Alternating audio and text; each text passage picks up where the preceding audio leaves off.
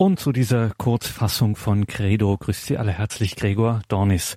In dieser Kompaktversion unserer Credo-Reihe heute hören wir zum einen eine Erzählung von Claudia Sperlich aus ihrem Band Die Befreier, 13 Geschichten von Verwandten, Nachbarn und anderen Dämonen. Dann schauen wir nochmal auf das diesjährige 200-Jahr-Jubiläum Karl Marx. Das machen wir mit dem Tagespostredakteur und Autor Dr. Josef Bordert. Karl Marx und die katholische Soziallehre, was es dazu zu sagen gibt, durchaus Wesentliches, hören wir gleich von Josef Bordert und zum Ausklang der Sendung hören wir dann nochmal Claudia Sperlich, die Schriftstellerin und Bloggerin vom Blog Katholisch Logisch. Sie fragt, wussten Sie schon, dass es ein zweifelhaftes Kompliment ist, wenn man sagt, du bist ein Engel. Los geht's aber mit einer Erzählung mit dem Titel Friede sei mit dir. Diese Erzählung findet sich in dem Erzählband Die Befreier von Claudia Sperlich. 13 Geschichten von Verwandten, Nachbarn und anderen Dämonen. 13 kurze Geschichten über Dinge, die besser nicht geschehen wären. Teils realistisch, teils dystopisch, mit Gruselanteilen. So der Verlagstext müssen sich keine Sorgen machen. Heute wird es eher weniger gruselig, eher weniger dystopisch, eher mehr realistisch. Diese Geschichte, die beginnt mit dem Friedensgruß in der Heiligen Messe. Friede sei mit dir. Es liest Claudia Sperlich. Friede sei mit dir. Der Friede Christi sei mit euch und mit deinem Geiste.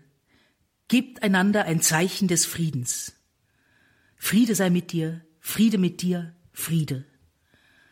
Hände werden ergriffen, der Friedensgruß wird gesprochen.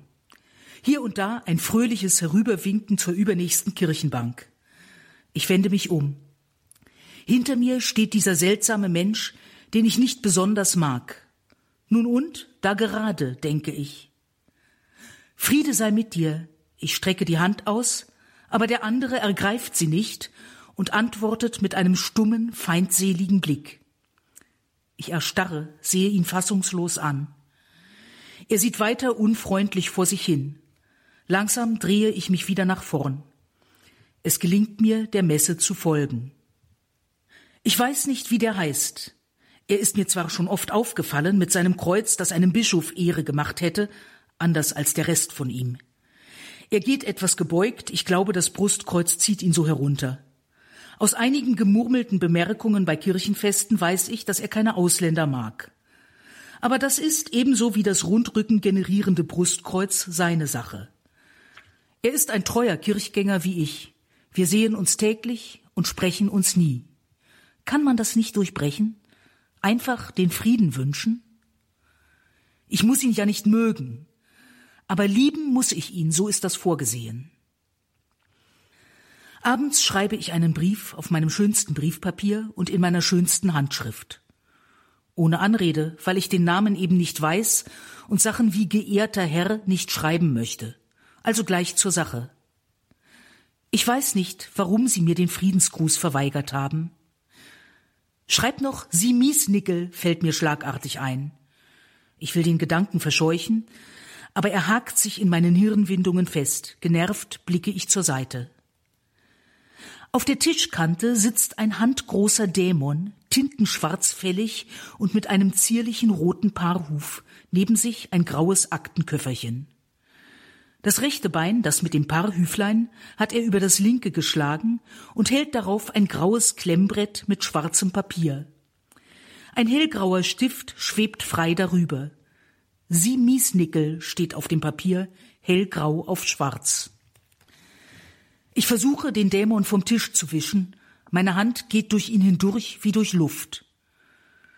Er sitzt unverändert da, der Stift schreibt, was sind denn das für Manieren? Ich bekreuzige mich, sage, Jesus, bitte hilf mir. Darauf zuckt der Dämon zusammen, der Stift unterstreicht das eben geschriebene doppelt. Sonst passiert nichts. Also gut, sage ich. Jesus lässt dich gerade zu, er wird seine Gründe haben. Halt die Fresse und lass mich arbeiten. Der Dämon schaudert beim Namen Jesu und verzieht das Gesicht, hat sich aber gleich wieder in der Gewalt. Ich schreibe weiter, aber bitte seien Sie sicher, dass ich Ihnen von ganzem Herzen den Frieden Christi wünsche. Sentimentaler Quatsch, schreibt der Stift des Dämons. Ich schaue den Satz gründlich an. Er könnte wirklich sentimental sein, aber mir fällt nichts Besseres ein. Ich schreibe weiter. Ich vermute, es hat damit zu tun, dass ich Flüchtlingen helfe. Sie äußerten sich dazu neulich schon einmal. Und nannten mich eine Negernutte, ergänzt der Stift. Der Dämon grinst. Nein, das schreibe ich nicht, sage ich ruhig. Erstens, weil er das nicht gesagt hat und zweitens, weil es nicht zielführend ist. Natürlich hat er das gesagt, ich war dabei. Der Stift drückt stark auf. Ich muss grinsen. Du meinst, du hast es ihm eingeflüstert und er hat auf dich gehört? Der Dämon nickt. Der Stift schreibt, Einflüstern ist ein hässliches Wort dafür. Ich habe nur seine Gedanken dahingehend geklärt, dass er sich traute, sie auszusprechen. Du hast ihm böse Gedanken wieder und wieder eingegeben und ihn dann dazu verführt, sie auszusprechen, verbessere ich. Außerdem war ich nicht dabei. Nur du, möglicherweise, und dich zitiere ich nicht. Schulmeisterin, schreibt der Stift. Der Dämon streckt mir eine gespaltene rote Zunge heraus. Ich überlege, ob ich mit Jesus, Jesus, Jesus und Zunge rausstrecken antworte, aber ich beherrsche mich knapp. Du sollst den Namen des Herrn deines Gottes nicht verunehren. Ich schreibe weiter. Bei mir wohnt eine Frau, deren Heimatort von IS-Terroristen überfallen wurde. Wäre sie nicht geflohen, hätten sie sie ermordet oder verkauft. Das ist ja die Höhe der schmalzigen Gutmenschensentimentalität, schreibt der Stift. Ist es nicht, widerspreche ich. Die Höhe wäre, wenn ich dem Typen noch sage, was sie auf der Flucht erlebt hat. Der Dämon grinst suffisant. Ich rufe mich innerlich zur Ordnung. Es hat keinen Sinn, einem Dämon logische Argumente entgegenzubringen. Aber dieser Mensch in unserer Gemeinde, der muss doch noch irgendwo einen Sinn für Logik haben. Also schreibe ich weiter. Meine Oma ist übrigens auch geflohen. Sie wohnte bis zu ihrem Tod bei einer Frau, die keine Flüchtlinge mochte. Mit anderen Worten, bei so einem Menschen wie Sie es sind und meine Oma tut mir noch heute leid dafür, schreibt der Stift in Schönschrift. Diesmal hat der Kleine sowas von recht. Meine arme Oma war dieser Zicke so ausgeliefert. Mit anderen Worten, bei so einem Menschen wie Sie. Nein, ich streiche das durch. Jesus, bitte, lass mich nichts schreiben, was die Gegenseite will. Ich nehme ein neues Blatt, schreibe die ersten Sätze noch einmal, gebe mir besondere Mühe mit der Handschrift. Der Dämon gähnt demonstrativ, der Stift schreibt Waschlappen. Meine Eltern haben mir beigebracht, dass man gastfreundlich zu sein hat. Beide haben den Krieg erlebt. Sie hingegen haben den Krieg knapp verpasst, was ich schade finde, und tun nun so, als ob. Bei diesen Worten schlage ich mit der flachen Hand auf das dämonische Klemmbrett. Das heißt, physikalisch betrachtet haue ich auf den nackten Tisch mit dem Handballen auf die Kante, was ziemlich weh tut. Der Dämon sitzt gleich wieder dort, offenbar unbeschadet. Der Satz steht da genauso unvollständig wie vor dem Schlag. Darunter schreibt der Stift Beherrsch dich mal. Mein Blick fällt auf eine Postkarte, die ich über dem Schreibtisch an die Wand gepinnt habe, ein Detail des Isenheimer Altars. Jesu verkrampfte, durchbohrte Hände, sein zerschundener Leib, sein schmerzverzerrtes Gesicht. O mein Jesus, bettle ich, bitte hilf mir, nimm weg, was zwischen uns steht. Der Dämon krümmt sich, aber nur kurz. Er sieht mich herausfordernd an. Aberglauben, schreibt der Stift. Plötzlich pruste ich los. Ich kann mich nicht mehr beherrschen, lache, kichere, gackere, bis mir die Tränen kommen. Du sagst mir, ich soll mich beherrschen, bringe ich hervor. Och nö. Ich lache, bis es weh tut. Durch Tränen sehe ich das schwarze Dämönchen nur noch verschwommen. Endlich trockne ich mir die Augen, aber der Kleine bleibt undeutlich, wird durchsichtiger. Jesus, war das anstrengend, grinse ich. Der Dämon zuckt und verschwindet samt Stift und Klemmbrett. Eine dicke Lachträne wellt das Briefpapier. Das ist missverständlich. Ich nehme ein drittes Blatt, schreibe noch einmal alles sauber ab und setze darunter Von Herzen wünsche ich Ihnen Gottes Segen. Keiner widerspricht. Ich unterschreibe und falte den Brief, stecke ihn in ein Kuvert. Andern Tags ist der Mensch wieder in der Kirche. Ich gebe ihm den Brief. In der folgenden Woche bekomme ich die drei Seiten lange Antwort, in der Volksverräterin zu den netteren Worten gehört. Meiner Mitbewohnerin wird meine künftige Ermordung unterstellt. Zwei Bögen teures Briefpapier sind beim Teufel, das kann ich verschmerzen. Ich glaube zu wissen, wer auf dem Schreibtisch des Briefstellers sitzt. Ich weiß, wer ihn wegnehmen kann. Aber wenn der Briefsteller das nicht will, die Erzählung Friede sei mit dir, geschrieben und gelesen von Claudia Sperlich, der Schriftstellerin und Bloggerin. Diese Erzählung findet sich in ihrem Erzählband Die Befreier. Die genauen Angaben zum Buch gibt's wie immer in den Details zu dieser Sendung auf horeb.org im Tagesprogramm. Gleich nach der Musik schauen wir mit Dr. Josef Bordert anlässlich des 200. Geburtstages von Karl Marx auf Karl Marx und die katholische Soziallehre. Bleiben Sie dran.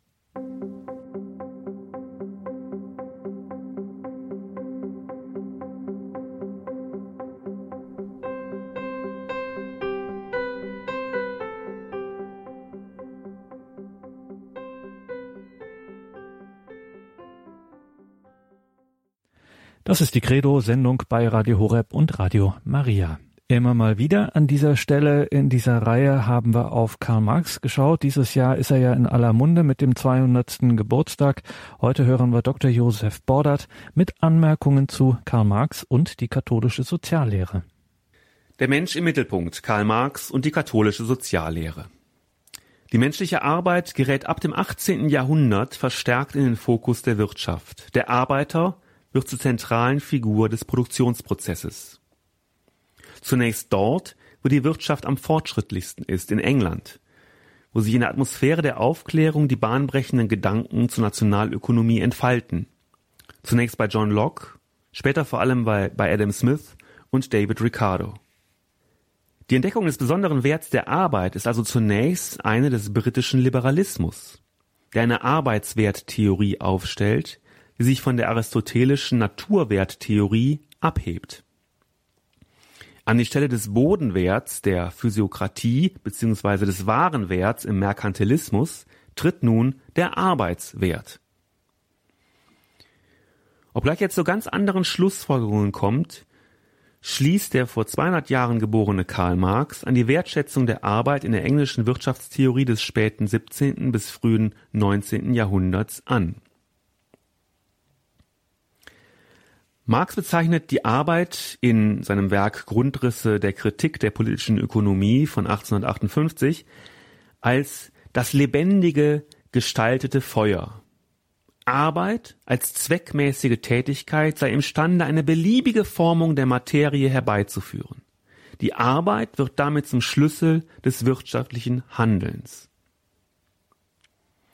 Als Marx 1818 geboren wird, ist David Ricardos Hauptwerk On the Principles of Political Economy and Taxation gerade erschienen, nämlich 1817. Darin werden erstmals auch die negativen Auswirkungen der industriellen Revolution, also die Arbeitsbedingungen, die Arbeitszeiten, das Lohndumping, Kinder- und Frauenarbeit, detailliert beschrieben. Ricardos Pessimismus wird als soziale Frage konstituierend für den Frühsozialismus in Frankreich und Deutschland. Eine tragfähige Antwort auf die soziale Frage nach einem geeigneten Umgang mit der Situation des Arbeiters ist der Marxismus aber auch nicht. Dann lohnt schon eher der Blick auf die katholische Soziallehre.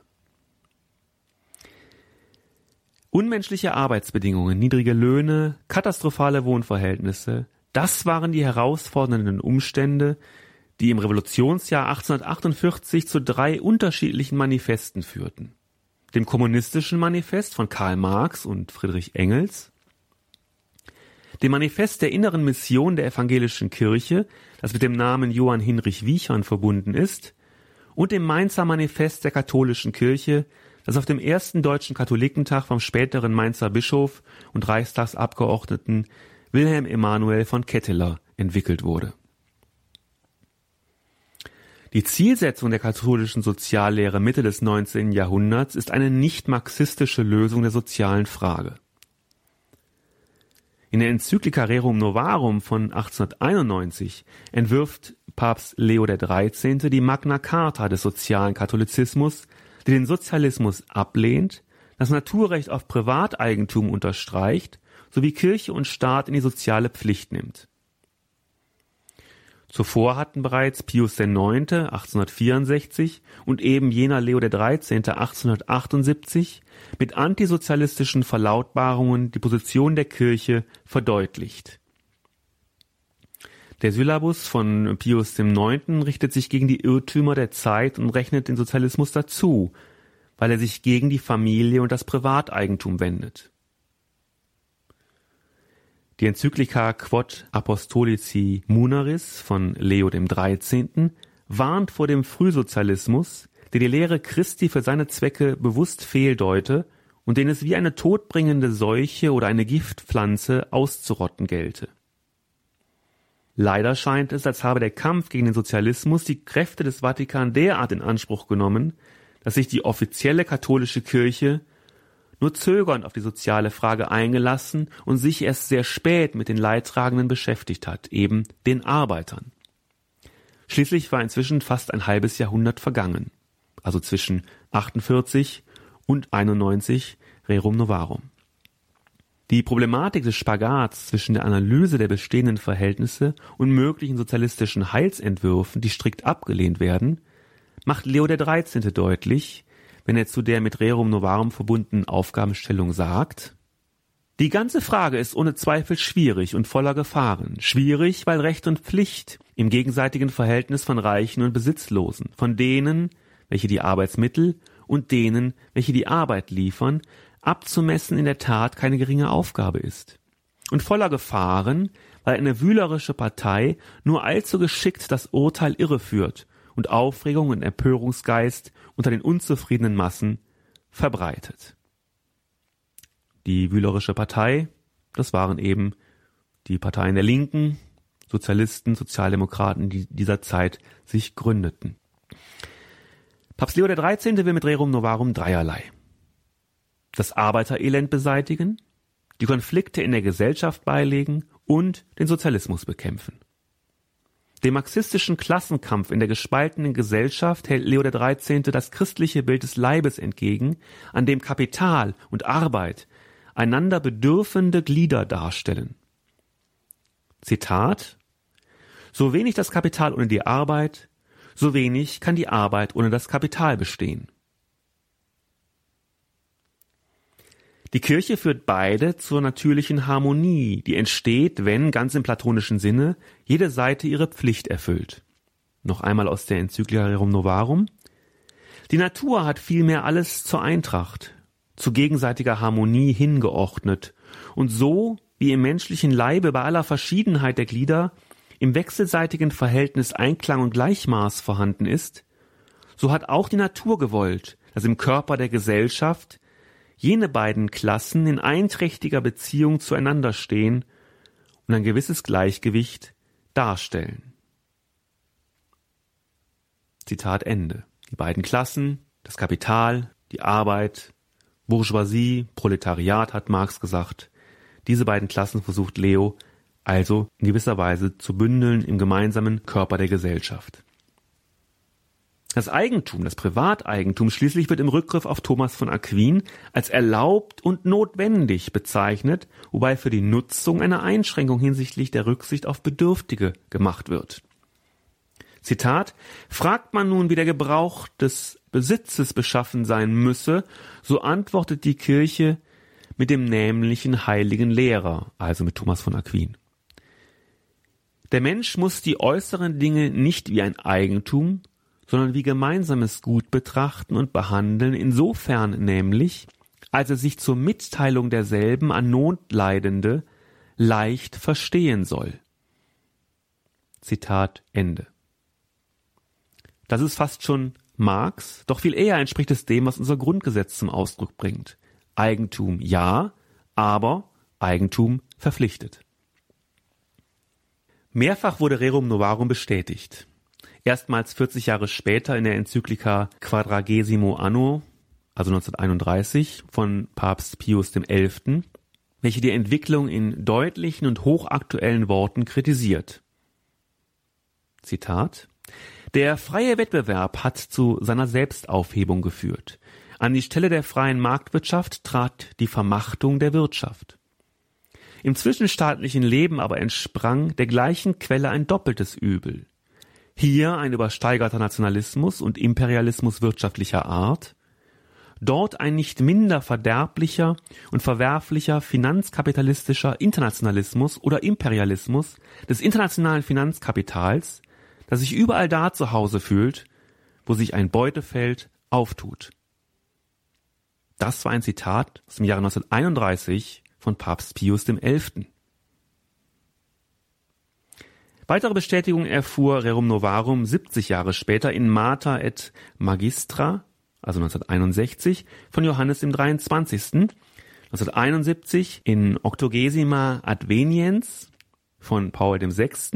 und 1991, also zum 100. Jahrestag, in Centissimus Annus von Johannes Paul II in welcher der Papst kurz nach dem Mauerfall und dem Zusammenbruch des Kommunismus Rerum Novarum würdigt und die Relevanz ihres Kerngedankens Privateigentum und Marktwirtschaft in sozialer Verantwortung für die Reformländer Osteuropas und die Schwellenländer des Südens betont.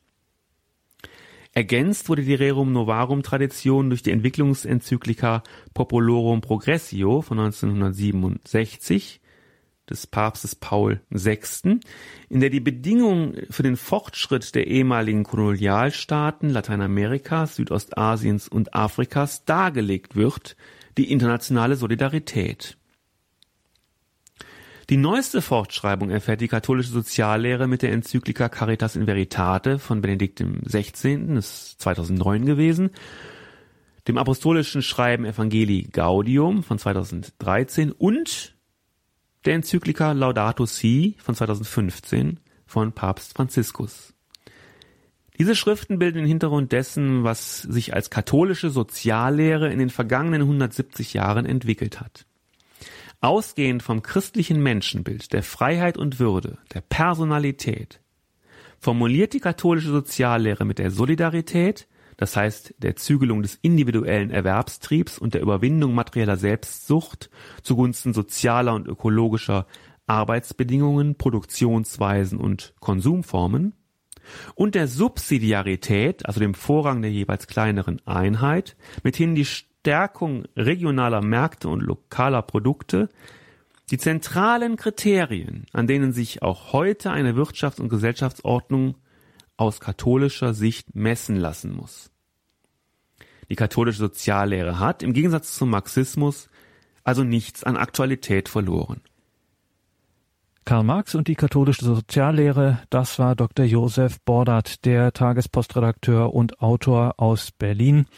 Wenn Sie in die Details zu dieser Sendung schauen auf horeb.org, finden Sie einen Hinweis auf seinen derzeitigen Bestseller von Ablasshandel bis Zölibat, das Sündenregister der katholischen Kirche. Dieses Buch geht jetzt in die nächste Auflage, weil einfach die Nachfrage so groß ist. Josef Bordert von Ablasshandel bis Zölibat, das Sündenregister der katholischen Kirche.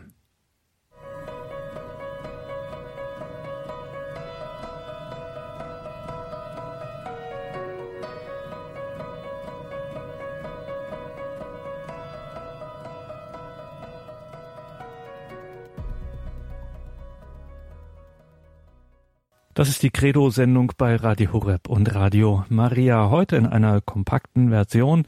Wir haben heute ja eine Geschichte von Claudia Sperlich gehört, einen Beitrag von Dr. Josef Bordert über Karl Marx und die katholische Soziallehre.